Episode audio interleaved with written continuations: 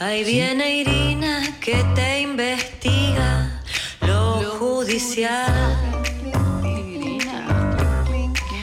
Ella te intima y no escatima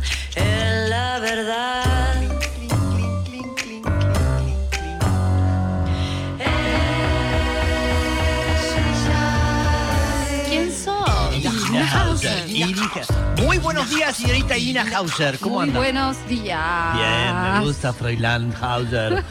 Sí.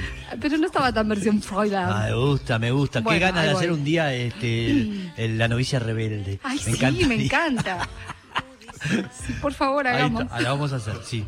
Yo hago del varón von Drundan. No me acuerdo cómo se llama. Bien. Bueno, y cantamos, por favor. Sí, ¿eh? por, por supuesto. Bueno, tengo algo para contarles, no, muy feliz, eh, que es tiene que ver con el asesinato de una referente trans eh, de la provincia de Santa Fe. Eh, Alejandra Ironisi fue asesinada, a- la encontraron este lunes sin vida en su casa. Una referente muy importante en la provincia, por varias razones. Primero, bueno, fue la, la pionera, la primera en recibir su DNI acorde a su identidad de género autopercibida. eh, y su partida de nacimiento también fue, bueno, fue una luchadora muy conocida eh, de- por los derechos de las personas trans y travestis en la, en la provincia.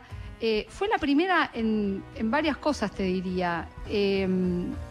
Fue también la, la primera en realizarse una vaginoplastía en la provincia Wow. de Santa Fe a través de la obra social provincial, la primera funcionaria trans de la provincia, la primera en acceder a un puesto docente en escuelas secundarias.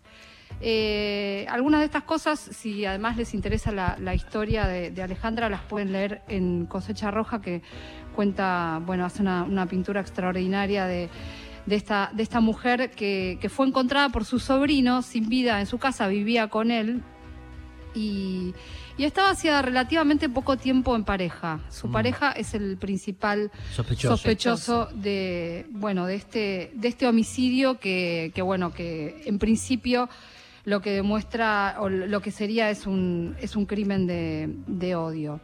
Hablé ayer con Esteban Paulón, que es director del Instituto de, eh, de Políticas Públicas LGBT de la provincia de Santa Fe y que además era muy amigo de, de ella. Lo escuchamos.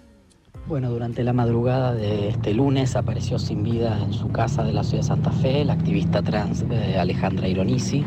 Alejandra era una compañera de más de 20 años de militancia, activismo, fue parte de la gestión de la Subsecretaría de Políticas de Diversidad Sexual entre 2015 y 2019.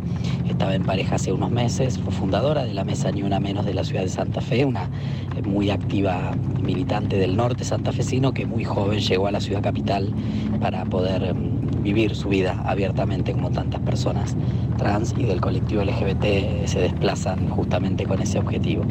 Eh, Alejandra mm, tenía una relación con un, con un chico que aparentemente es lo que se está investigando. En la noche de anoche este, ingresó en el domicilio sin forzar nada, la agredió, la golpeó, la mató, intentó quemarla, huyendo con el auto y la, eh, el celular, ¿no? que fue atrapado durante el día de hoy por la mañana por la, y está a disposición de la Fiscalía que investiga los femicidios, femicidios trans en la provincia de Santa Fe. Bien.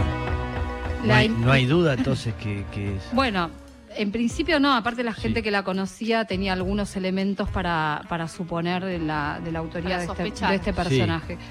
Eh, hoy se están presentando, eh, se está presentando una colectiva de, bueno, feminista como representante para querellar Sí. eh, en este caso, la causa la tiene una fiscal que se llama Alejandra del Río Ayala. ¿Sabés que según el Observatorio de Femicidios de la Defensoría del Pueblo de la Nación, en el primer semestre de este año hubo tres trans travesticidios, eh, que son crímenes de odio, ¿no? Sí. Igual, este monitoreo está basado en lo que sale en los medios de comunicación, Mm. con lo cual es probable que la cifra sea mayor. Igual estamos Ajá. hablando solamente en un semestre, ¿no? Sí. Eh, bueno, ni hablemos de las, de las cifras de, de femicidio. Eh, Alejandra tenía 18 años cuando se fue de su casa, la echaron justamente por trans Sí. y se fue a buscar oportunidades primero a la ciudad santafesina de Vera y después viajó a Santa Fe capital Mm. y en el año 2010, que fue el año que se sancionó la ley de identidad de género, fue cuando se le empezaron a abrir las puertas. Mm. Ay, Dios, qué horrible, tremendo, terminar así, espantoso, pero bien, una gran luchadora, una... Sí, una Increíble, re- una realmente referente. una, una Sí. referente en la, en ¿Qué la le provincia. parece? ¿Qué le parece? Sí, pero bien, eh, horrible, horrible todo esto que lo, lo que sucede, ¿no? La, la- la vida del el travesti en esta sociedad, de la travesti, del travesti, de todos los que sufren este, esta situación. Espantoso, horrible. Bien, Irina, ¿qué va a ser?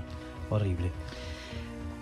En estos últimos Sí. años ha habido avances, no es que no ha habido No, avances seguro, en, en el sentido de ir ampliando los derechos Sí. de este colectivo, ¿no? Eso, Sí, esto, esto es así. En otra época no te hubieras Sí. enterado que. pero también es un poco que ya lo que asesinaban. hablamos, como que, que la contienda se abre más, cuando ya ahí se empieza a dar más derecho, más bronca le da el macho. Más bronca le da qué derecho, qué cosa. No hay una cosa, eh, ¿no? Esa contienda. Sí, que hay una especie de, sí, de rencor, vaya a saber de qué Sí, se trata, ¿no? Pero se Eh, pone más loco como los femicidios, ¿no? También. Que ahora que las mujeres, ¿qué, qué le pasan? Ahí escucho muchos hombres. ¿Le escuchan? Este, es como que se, esos tipos se profundizan más en el odio. ¿eh? Que le vengan a cambiar las cosas. Que le, haya- le dan derecho a quién. A eso se pone más loco. Es horrible. Por eso es importante, viste que a cada tanto aparece algún algún delirante que, que pide que eliminen el Ministerio de Mujeres, Géneros y Diversidad. Sí. Bueno, por eso es importante que se sostengan este tipo de, de- de organismos. Total. Porque esto es un cambio cultural a muy largo plazo que solamente puede soste- ser sostenido Sí. Por empezar desde, desde políticas públicas. Por supuesto que la lucha colectiva es fundamental. Mm. Sí. Eh, así hemos ido logrando cambiar Total. eh, y cambiar las normas y conquistando derechos, ¿no? Pero, pero bueno, siempre, siempre la política pública es, es clave en este sentido. Mm. Esperemos que, que bueno, que no, no seguir contando casos de estos. No, Todavía no, no, sabemos dónde no. está Tehuel. Totalmente, totalmente, sí. Bien, gracias Irina.